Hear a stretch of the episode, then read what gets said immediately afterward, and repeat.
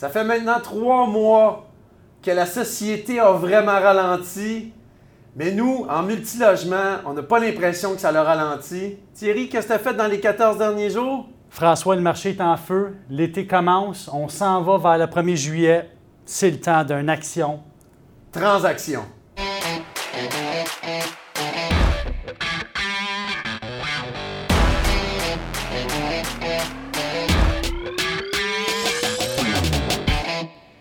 Choses qui se sont passées dans les trois derniers mois, beaucoup de manœuvres aussi du gouvernement qui ont été prises pour aider les gens dans, dans toute cette pause-là qu'on a vécu, une pause historique.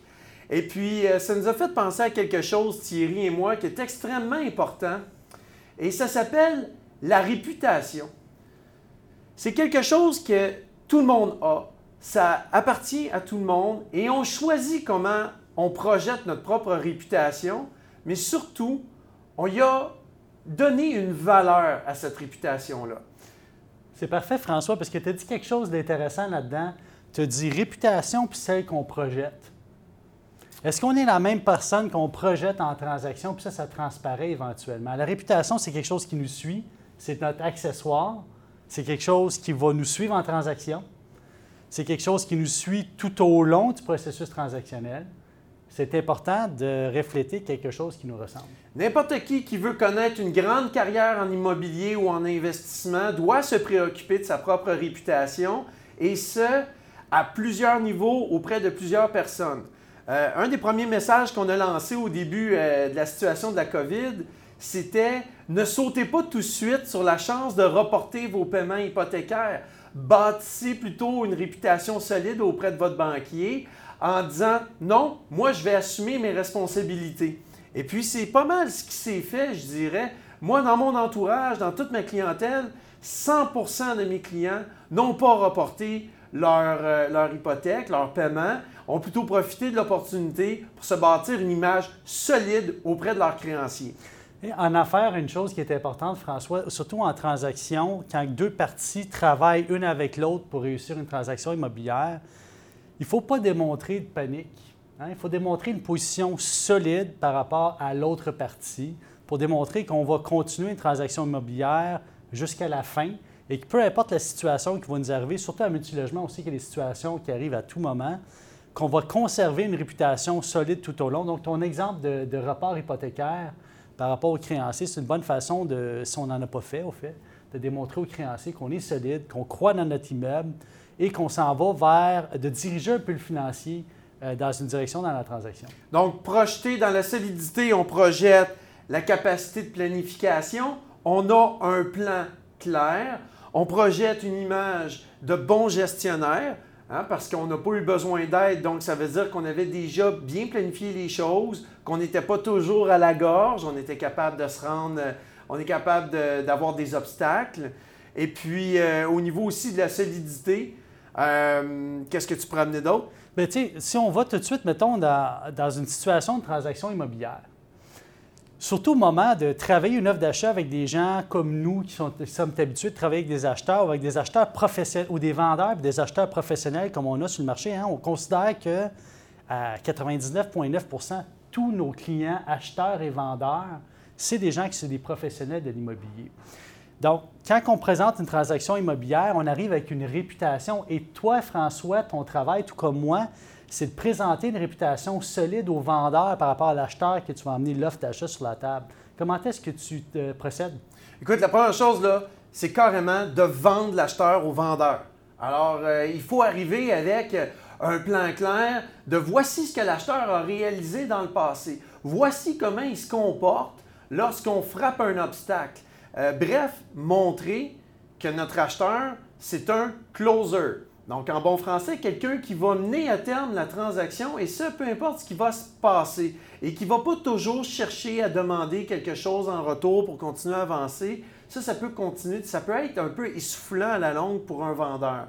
Alors, euh, un acheteur qui est un closer, c'est probablement un acheteur aussi qui va pouvoir faire accepter une promesse d'achat qui est beaucoup plus à son avantage puisque déjà le vendeur va se sentir à l'aise et il va vouloir faire affaire avec cet acheteur-là. Autre point? Bien, je pense à quelque chose, François, parce qu'il y a beaucoup de gens qui nous regardent en ce moment et qui se disent, il y, en, a qui commencent, il y en a qui ça fait longtemps qu'ils sont là, il y en a qui commencent, qui ont énormément de succès, puis ils se disent, bien, moi, ma réputation n'est pas encore faite. Je n'ai pas d'historique encore, mettons, avec François ou Thierry ou avec ce vendeur-là, peu importe. Donc, comment est-ce que ma réputation peut... Bien, votre réputation peut se bâtir dès le premier coup de téléphone que vous nous faites?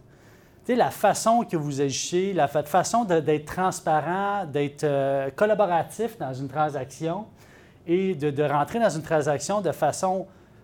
Je ne veux pas utiliser le mot non agressif parce qu'on peut rentrer de façon agressivement dans une offre d'achat, mais de rentrer dans une façon collaborative et de transparence, puis de dire, bien, voici mon plan de match. Oui, la planification, on en a parlé. Donc, quelqu'un qui a déjà pris le temps de s'informer à son financement a parlé à une personne qui éventuellement va devenir si on veut, un partenaire temporaire transactionnel. On veut savoir c'est qui cette personne-là. Déjà là, ça peut nous en dire long sur euh, qui est l'acheteur en face de nous. Euh, ensuite de ça, au niveau, là, on a parlé de la planification. Euh, au niveau maintenant. Transactionnel, François. Tu, me parlais, tu me parlais de. On peut rentrer agressivement, mais, mais aussi la capacité associative de la personne devant qui on est. C'est super important. Je vous l'ai dit et on le répète, il va y avoir des obstacles pendant une transaction. Alors, il va falloir qu'on soit capable, en tant que groupe transactionnel qu'on vient de former, courtier, vendeur et acheteur, il va falloir qu'on soit capable de s'asseoir, de se parler, de se comprendre, de s'associer à travers, des fois, un changement de zonage qu'on n'avait pas prévu, euh, ou des fois, euh, peut-être euh, un vice de titre à quelque part où il va falloir qu'on collabore tout le monde ensemble pour finalement finaliser la transaction. Un autre point important, c'est, bon, il y a des resserrements de règles actuellement que tout le monde connaît. Vous pouvez vous informer sur notre site web pour en connaître plus. Mais grosso modo, quand vous travaillez avec des partenaires financiers, bien, vous pouvez travailler avec les réputations qu'eux ont déjà et surtout d'être transparent par rapport au vendeur, d'indiquer, bien, regarde, mon partenaire financier, c'est telle, telle personne, voici sa solidité. On a une entente claire d'associativité, cette personne-là et moi. Euh, parce que ce qui les vendeurs vont vouloir voir actuellement, moi comme vendeur, moi ce que j'aimerais voir, c'est un lien solide, mettons, entre mon acheteur et son partenaire financier, s'il y en a un. Puis de voir la transparence de ce lien-là, puis de savoir avec qui je vais faire affaire, ça fait partie de la transparence. C'est la moindre des choses de, savoir qui est impliqué dans une transaction, surtout quand on parle du côté financier. Euh, et puis, euh, on, parlait aussi de, l'association avec un créancier, avec un banquier. Bien, avec le resserrement des normes SCHL que tu as effleuré, oui, il va falloir maintenant, acheteurs, que vous soyez très bon à démontrer votre expérience euh, auprès de votre créancier. Donc, c'est une chose de le démontrer au vendeur, c'est une chose de le démontrer au courtier, mais là, maintenant, il va falloir le faire aussi avec le créancier, avec la SCHL. Alors, euh, tenez-vous prêt avec un beau portfolio, un beau CV de réussite, euh, parce que maintenant, les acheteurs, vous allez devoir mettre de l'avant une réputation extrêmement positive. Oui, tu sais, dans, le marché actuel, je me mets en tant que. Je me place à la position du vendeur. Puis je me dis, bon, j'accepte une promesse d'achat d'un acheteur qui, est bien présenté, dont la, présentation était bien documentée et bien segmentée. Donc, je sais à qui je m'adresse, d'où vient le comptant, cette personne-là, c'est quoi son expérience, qu'elle soit plus faible ou plus grande, mais que c'est transparent. Puis dire par la suite, bien, moi, je suis déjà associé à une institution financière. Comme tu dis, j'ai déjà fait mes démarches, j'ai déjà fait mes vérifications et je sais déjà que mon dossier a une excellente chance de réussite. Si on n'a pas cette associativité-là avec une, banque, bien, on peut très bien se présenter, par exemple, comme chez PMML dans le département de financement, où est-ce que là, on peut euh, vous aider à pousser le, dossier de, l'avant. Concrètement, tout ce qu'on dit en ce moment, c'est on dresse le, portrait parfait d'une bonne réputation. Puis c'est quoi concrètement qu'on va obtenir en échange de ça? Souvent, on va obtenir à quelque part un meilleur prix. Je pense à des transactions où je peux avoir fait plusieurs transactions avec des acheteurs trois, quatre, cinq fois, où vraiment ces gens-là, j'ai vu de mes yeux les solutions qu'ils peuvent trouver, comment ils avancent dans une transaction. Puis ça, ben, de transaction en transaction, ça fait que des fois, ils vont gagner dans des situations d'offres multiples, même s'ils ont un prix inférieur, parce qu'on sait que ce qu'ils disent qu'ils vont faire, ils vont le faire. Et puis ça, c'est quelque chose qui est extrêmement important. On n'en parle pas assez. Avoir confiance en quelqu'un qui nous dit qu'il va le faire, c'est important. Ne dites surtout pas que vous allez faire quelque chose sans le faire en échange. Ce serait la pire des choses à faire en transaction. La, transparence, je ne veux pas nommer le nom d'acheteurs, mais j'ai des acheteurs avec qui on est rendu à sept transactions en ce moment. J'en ai une autre qui, va, passer chez le notaire. c'est des acheteurs avec qui les transactions n'ont pas toujours été faciles. Il n'y a pas une transaction de multilogement qui est simple, mais que c'est des winners, c'est-à-dire que à chaque obstacle, on a su la surmonter. Puis c'est des gens qui ont toujours closé. Il n'y a pas de transaction, j'ai pas closé avec Mieux vaut connaître le diable avec qui on négocie. Et puis quand on est rendu à cette transaction avec quelqu'un, euh, le script est écrit. Et puis on sait très bien comment ça va se passer. Donc euh, ça devrait être à peu près un fleuve tranquille, transactionnel. Euh, on parle beaucoup des acheteurs, mais il y a les vendeurs aussi. C'est important de, se développer. Quand là, on est en mode écouler notre portfolio, c'est important d'avoir une bonne réputation aussi sur le marché. Si on a des immeubles qui ont la réputation d'être gérés d'une telle façon, et que c'est toujours droit, on n'a pas d'historique euh, d'extermination, ainsi de suite, bien, il y, a une raison pour ça. Puis ça, bien, encore une fois, le vendeur a une réputation, puis ça, vendeur, ça vous fait gagner énormément de valeur sur votre immeuble, votre propre réputation. Absolument. La réputation auprès des locataires aussi. On ne on on choisit pas toujours nos locataires. Il y a des, immeubles qui sont en optimisation, qui, au niveau de la gestion, on est en train d'améliorer à travers le temps.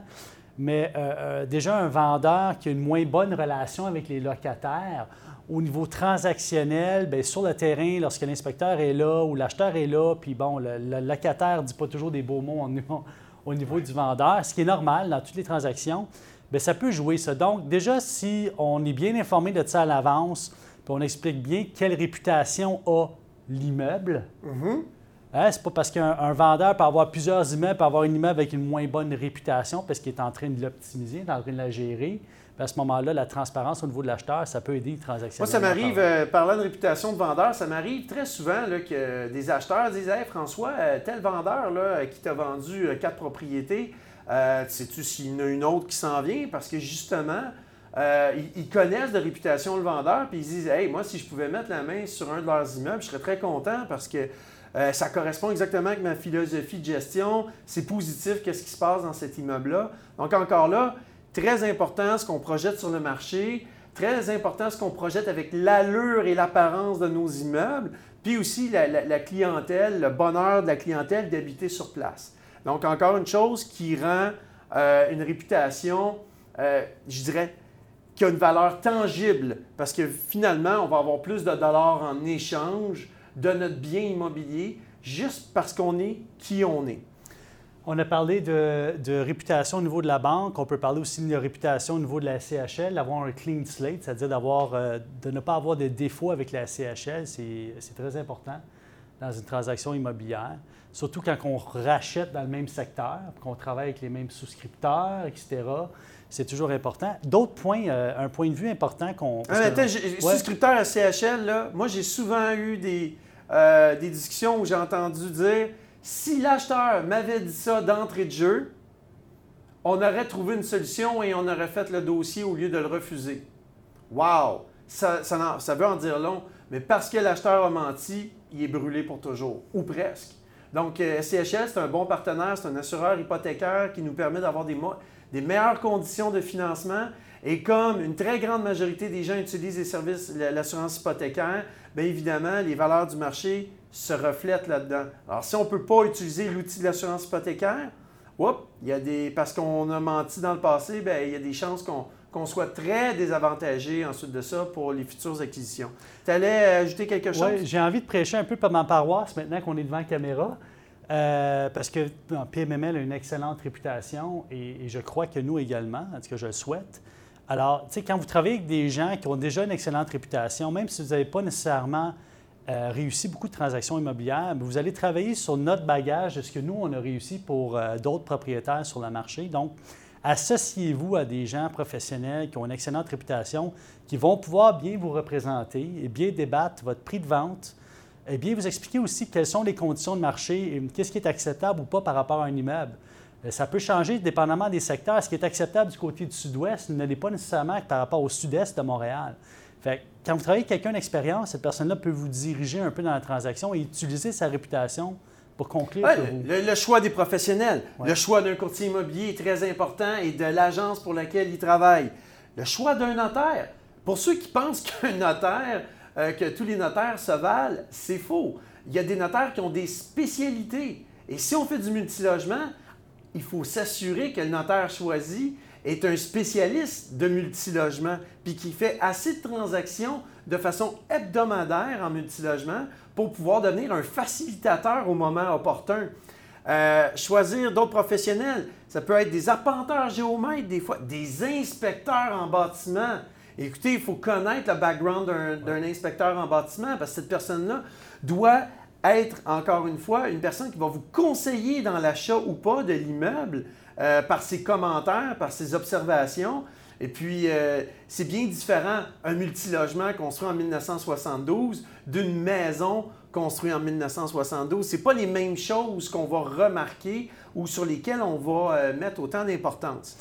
Tu sais aussi, une autre chose, on déroge un peu de réputation, mais ça va un peu dans ce sens-là, c'est que chaque étape du chemin, on travaille avec un professionnel. Au début, on se présente comme acheteur avec notre réputation. Après ça, le vendeur présente la sienne. On travaille comme courtier avec notre réputation. La banque va venir assister l'acheteur avec sa réputation. Quand on demande une preuve de mise de fonds, des fois, ben, l'acheteur est peut-être plus ou moins euh, ouvert à nous montrer un, un relevé de banque. Par contre, on peut lui demander une lettre de son directeur bancaire. Donc, si son directeur bancaire a une bonne relation puis qu'il est capable de faire valoir l'excellente réputation de, M. l'acheteur, encore une fois, on vient de gagner. Bien, je pense que ce qui est important là, de mentionner aussi, c'est que ça peut affecter les délais d'un dossier.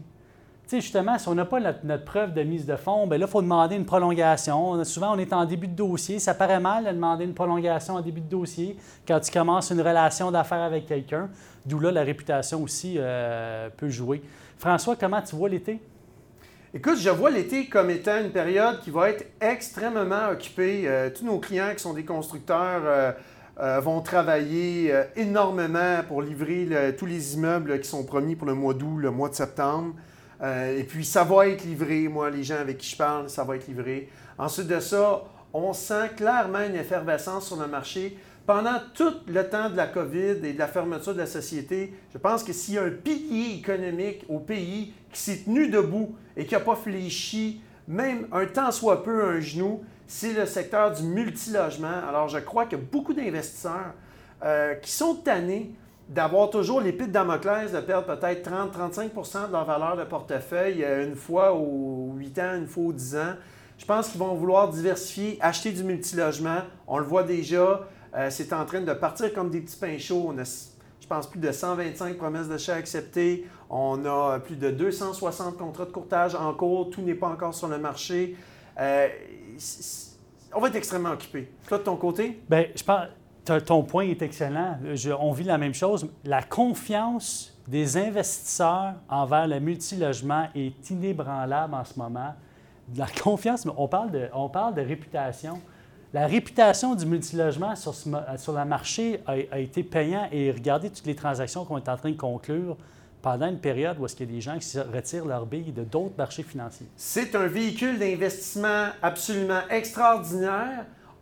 C'est un modèle maintenant éprouvé. Le multilogement demeure encore, et peu importe les prix, demeure encore un excellent endroit à investir son argent. Et puis, ça a cette réputation-là aussi aujourd'hui. Je pourrais vous dire que, pour conclure, moi, ce que j'aimerais projeter comme, réputation, ben, c'est quelqu'un qui est à son affaire, quelqu'un qui livre professionnellement euh, le- les résultats promis dans un contrat, mais surtout, je suis quelqu'un d'accessible, gênez-vous pas, faut nous appeler, discuter du marché, discuter de vos objectifs, que ce soit pour la vente d'un immeuble, l'achat d'un immeuble ou du refinancement. On est là pour vous. Toi, Thierry, qu'est-ce que tu aimes projeter comme réputation? De mon côté, c'est l'engagement que j'ai envers les parties de conclure une transaction puis en arriver à une entente. On fait beaucoup de médiation dans notre travail. Fait que de travailler, de passer clairement un- le message d'une personne à l'autre et de- d'informer de, façon générale les parties de ce qu'est la tendance de marché. Moi, j'aimerais continuer dans ce sens-là puis augmenter euh, ça encore plus, François. Donc, euh, pour s'enrichir, il faut être en action, il faut closer des transactions. Alors, soignez votre apparence, soignez votre réputation, ce que vous projetez, c'est extrêmement important, c'est payant. Surtout, restez dans l'action. Alors, passez un superbe été et on se revoit bientôt, François. À bientôt, Thierry. On vous souhaite un bel été. À bientôt.